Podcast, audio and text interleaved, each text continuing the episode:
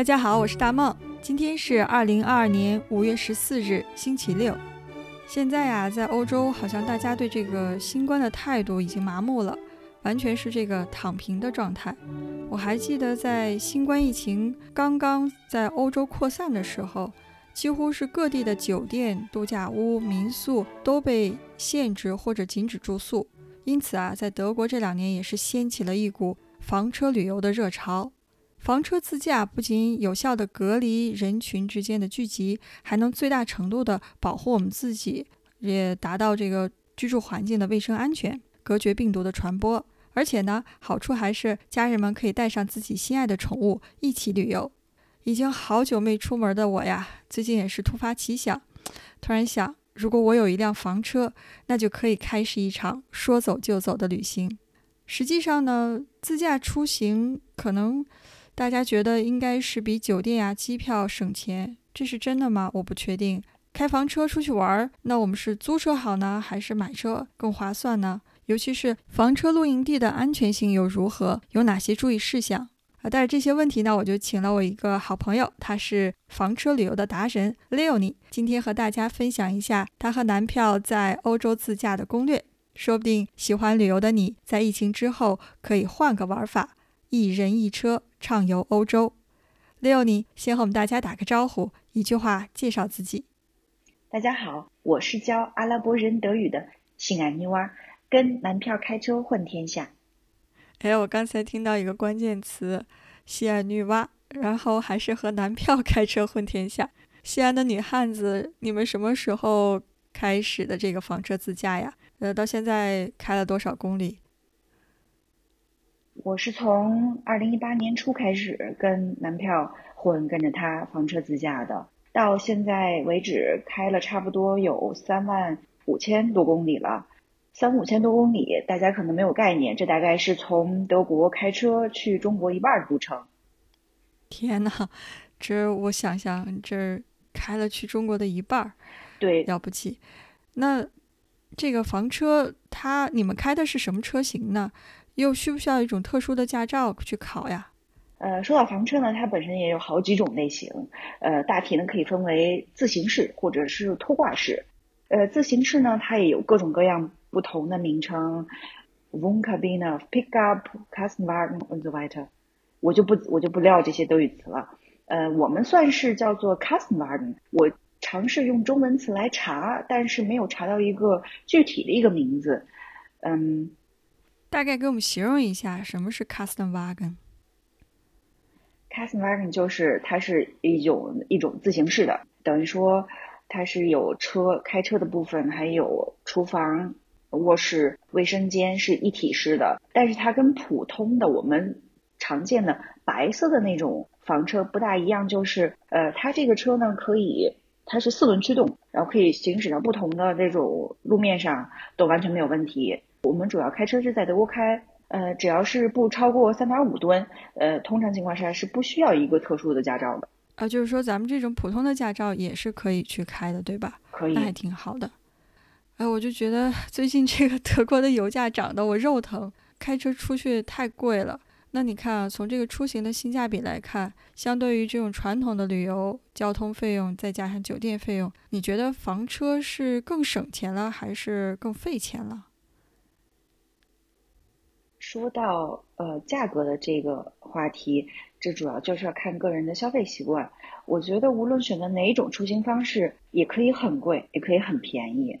我们整个旅行的理念是回归大自然，远离城市的喧嚣。所以呢，我们在旅途当中经常会选择是藏在大自然、藏在森林里的可以过夜的呃停车场或者是一个空地上。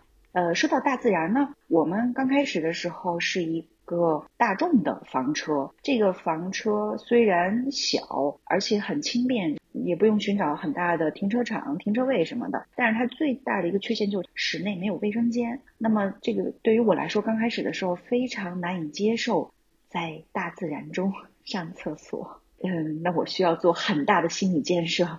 呃，后来换成这个车里有有卫生间，也有淋浴间。但是呢，我又很怀念之前在那个大众那个房车里面，因为我第一次感受到在大自然中，在车外面洗澡，因为我们选择的呃是一个嗯很很偏僻一个树林里面，我现在还能想起来当时那个情景，树林很茂密，有一片空地，我们在树下找了一个空地停车，停好车之后，然后男男朋友帮我搭着一个简易的一个一个雨棚，然后呢我就站在窗外呃洗澡，我觉得在大自然里头可以享受到更多的乐趣。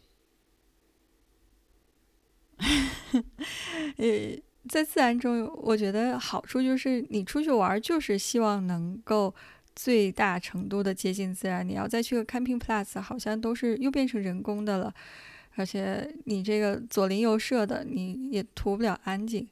但是你看啊，这个刚才我说了，你出去的话就有两种形式：租车或者是买车。如果是我喜欢出去玩，我想买车的话。你们当时是考虑了哪些因素？这因为这这车也是挺贵的，不是说 是买个微波炉对吧？所以还是要很慎重的。嗯，说到买车，首先就要看个人的旅行习惯。买这个房车呢，是为了一年就出行一次、两次，或者是打算每周都出去。其次呢，要看自己的经济规划，因为投资一辆房车。相当于我查了一下价格，相当于投资在小城镇嘛，算是半半套房子，也其实不是很便宜的，也是也算是一笔钱的。对，就像你说的，不是买微波炉那么简单。再加上呢，买车的时候还要考虑开这个车主要想去哪些地方，开去那个地方的路况如何，只是大公路、大马路，还是要穿过沙地、穿过很多山地、坑坑洼洼的地方。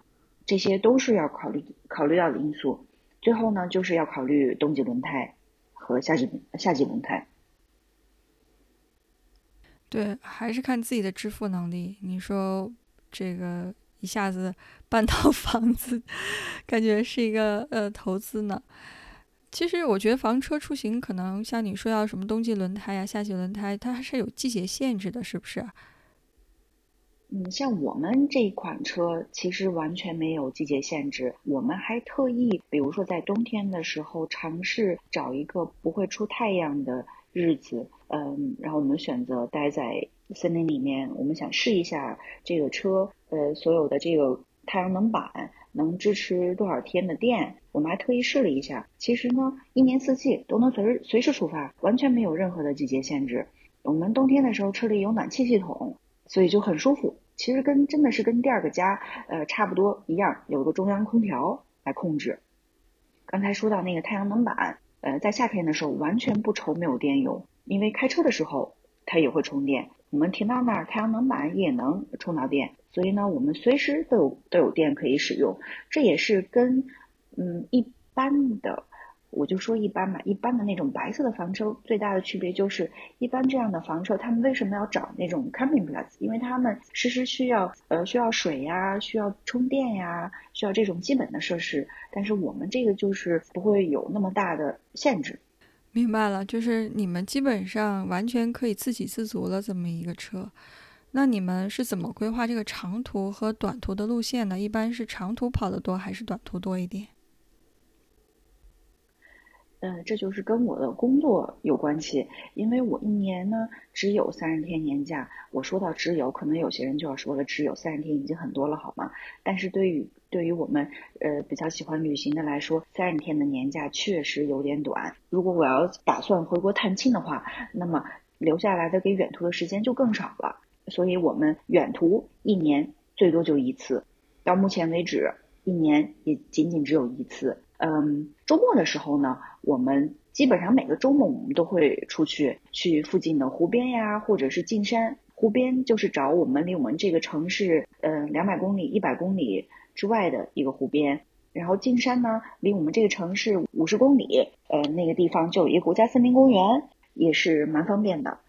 所以周末的时候，我们就选择短途。那么长途呢，一年就一次。还是挺羡慕的，实话实说，因为我从来没有开房车这种经历，无论是长途还是短途，我，哎，真的有机会我要试一下。但是我其实最大的顾虑是什么？就是我觉得房车露营不安全，尤其是假设女生几个女生出去的话，所以能不能给我们说说这个有哪些注意事项？嗯，在德国，我可以说到目前为止，呃，整体算是安全的，没有出现过什么问题。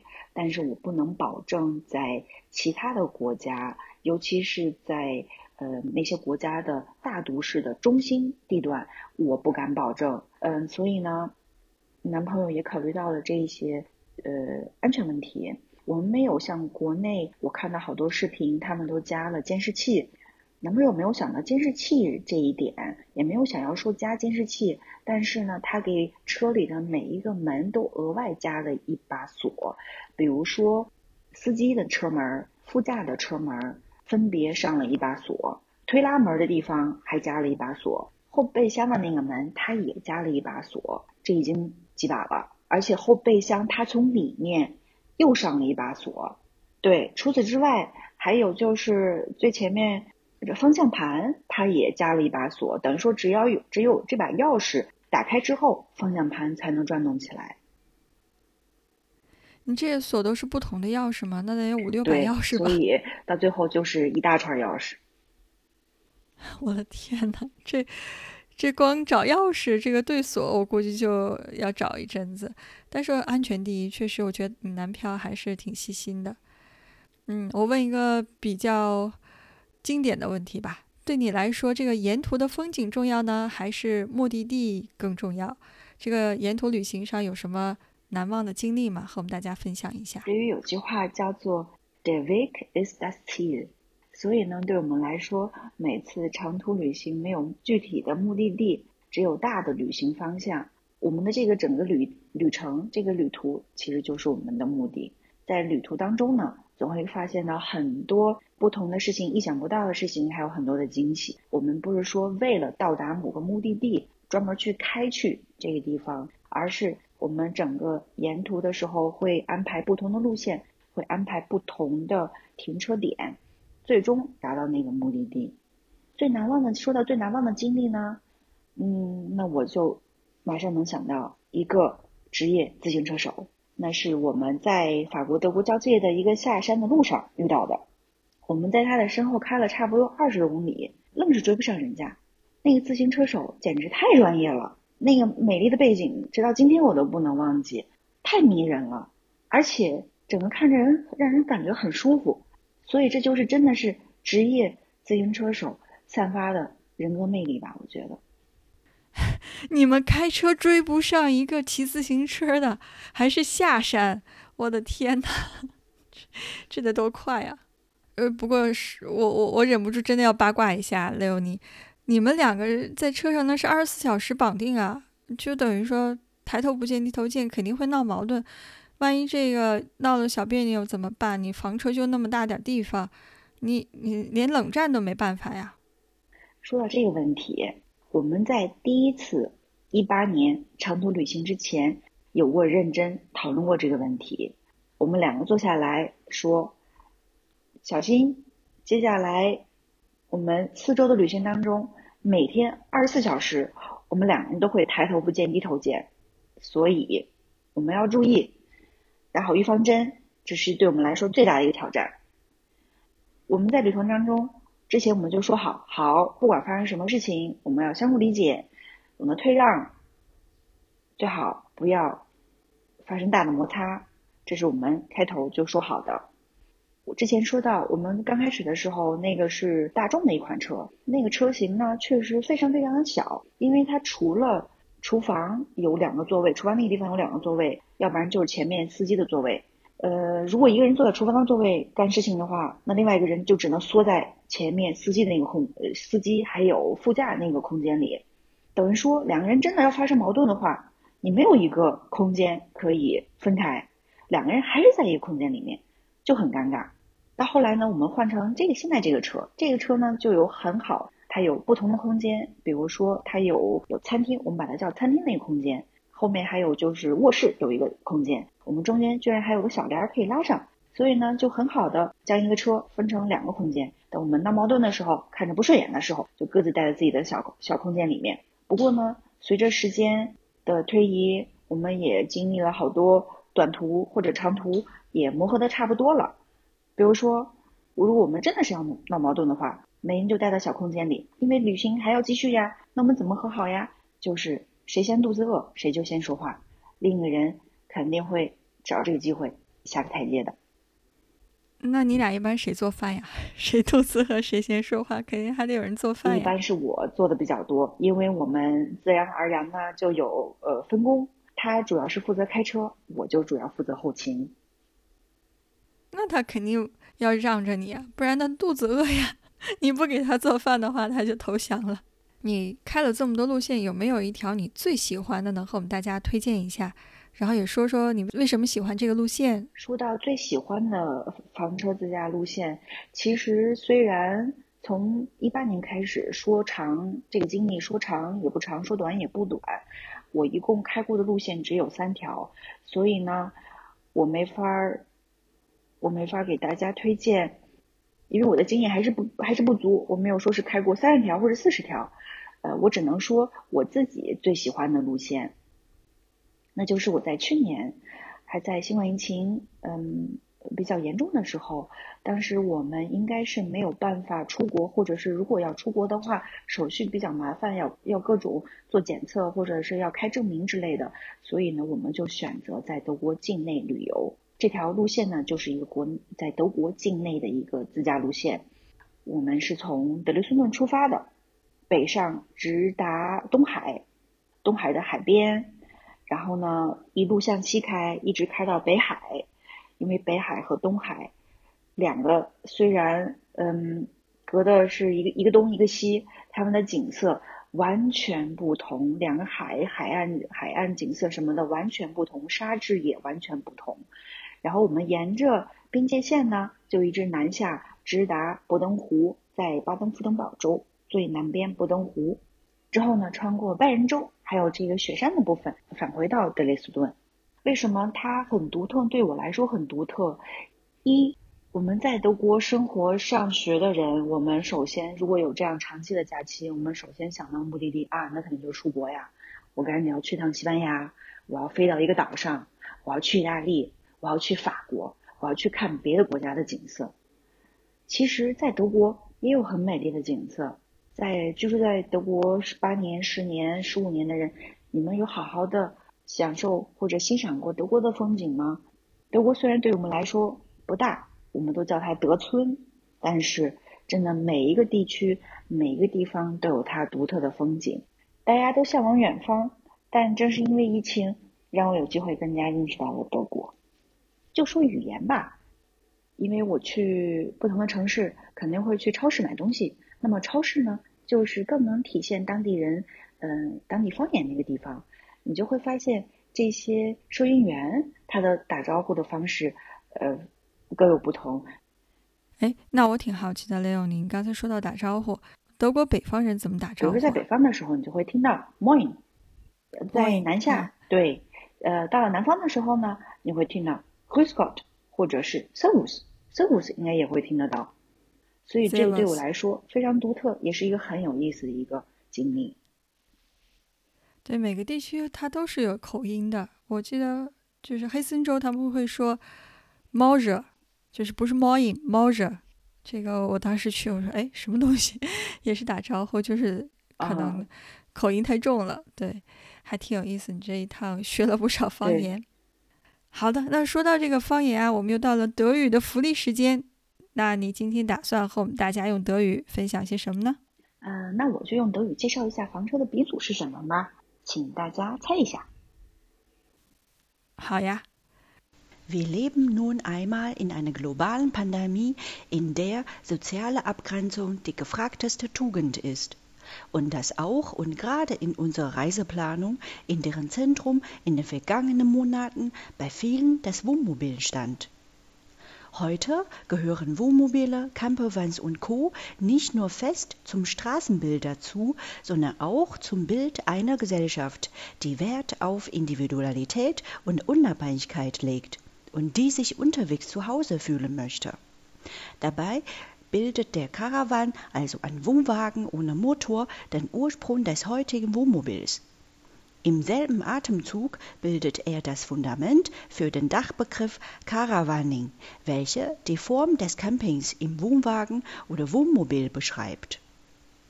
Wir machen mit dir eine Zeitreise zurück zu den Ursprüngen des Wohnmobils und lassen dich an der Entwicklung des Wohnmobils hin zum supermodernen, mobilen Motorhome von heute teilhaben.